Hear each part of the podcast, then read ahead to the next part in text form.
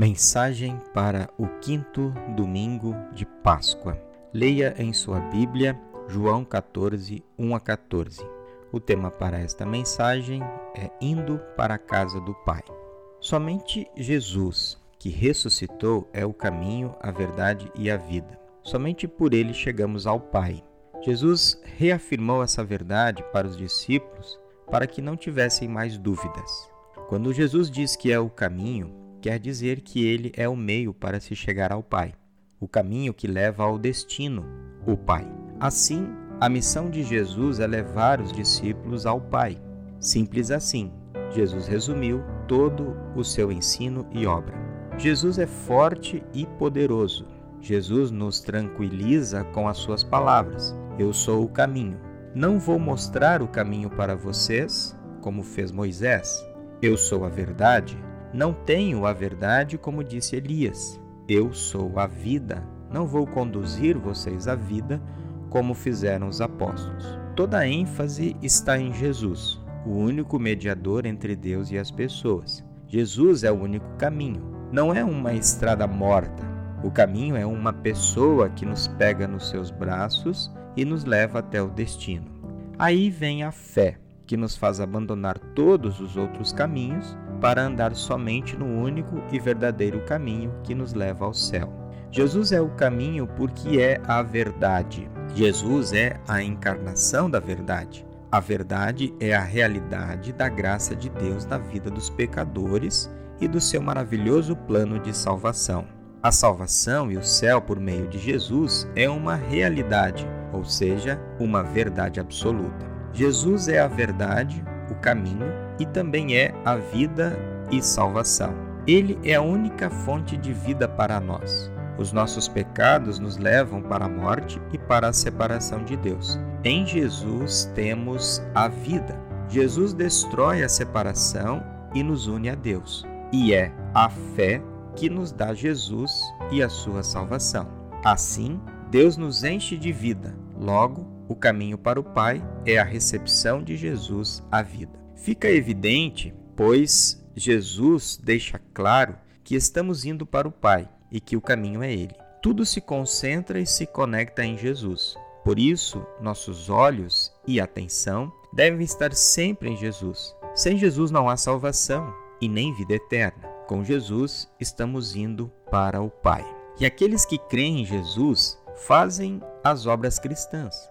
Jesus nos tranquiliza garantindo a salvação e a vida eterna. Logo, temos tempo e ânimo para viver a fé, fazendo as boas obras que Deus preparou e mandou fazermos.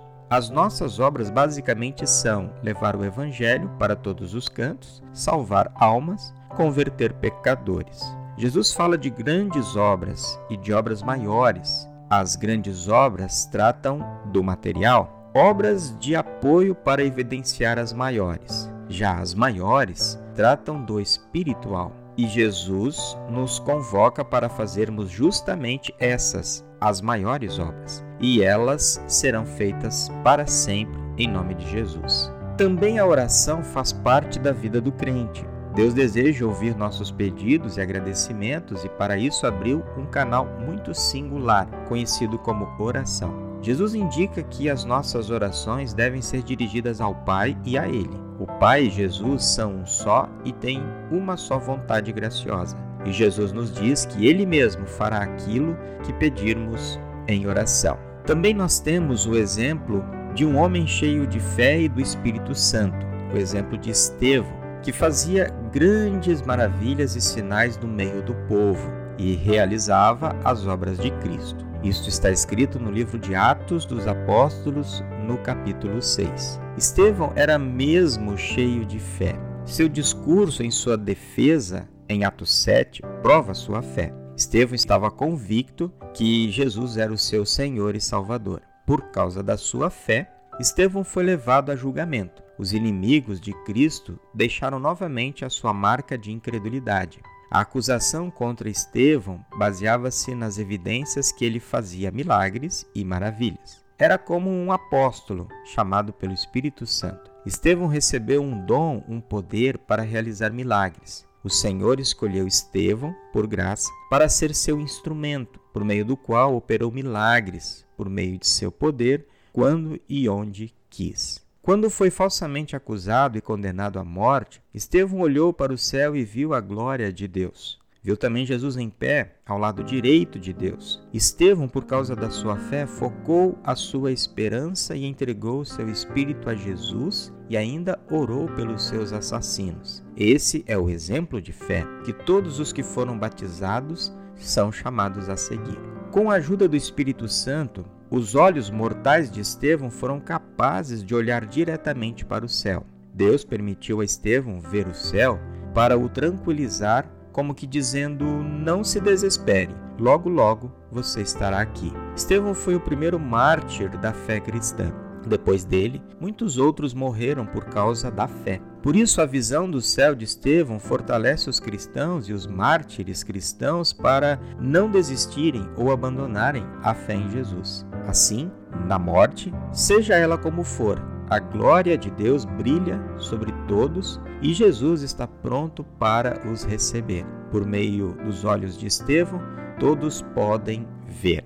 Embora rejeitado pelos seres humanos, Jesus Cristo, aos olhos de Deus, é o escolhido e é o precioso. Ele é a pedra angular da casa espiritual do Pai e nós somos edificados sobre ele como pedras vivas. Jesus é a pedra escolhida e preciosa que foi rejeitado, primeiro pelos construtores, os chefes de Israel, e depois por muitas pessoas repetindo a ação dos judeus. Deus escolheu Jesus, a pedra preciosa, porque sabia quem ele era. Ele seria capaz de realizar a obra proposta perfeitamente perfeitamente. A rejeição a essa pedra mostra que muitos querem uma pedra pobre e terrena. Por causa de Jesus, a pedra principal e preciosa, somos pedras vivas, edificados sobre a pedra angular da casa espiritual do Pai. Ou seja, estamos conectados com Cristo, a perfeita pedra viva por meio de Sua palavra. E uma vez conectados como pedras vivas, vamos conectar outros que consideram Jesus uma pedra de tropeço. Cristo é a vida, nele temos vida, especialmente a vida eterna, e é justamente essa vida que queremos compartilhar. Como pedras vivas, unidos com e no Senhor, fomos edificados como uma casa espiritual para servirmos como sacerdotes santos e perdoados. Deus trabalha continuamente por meio dos cristãos, pois nós, que fomos chamados pelo Espírito Santo, somos a igreja do Deus vivo. Nessa igreja, casa espiritual, os sacerdotes, os cristãos na terra, acessam a Deus e oferecem sacrifícios espirituais. Os sacrifícios do Antigo Testamento, materiais, de animais, que apontavam para o sacrifício de Cristo, não são mais necessários.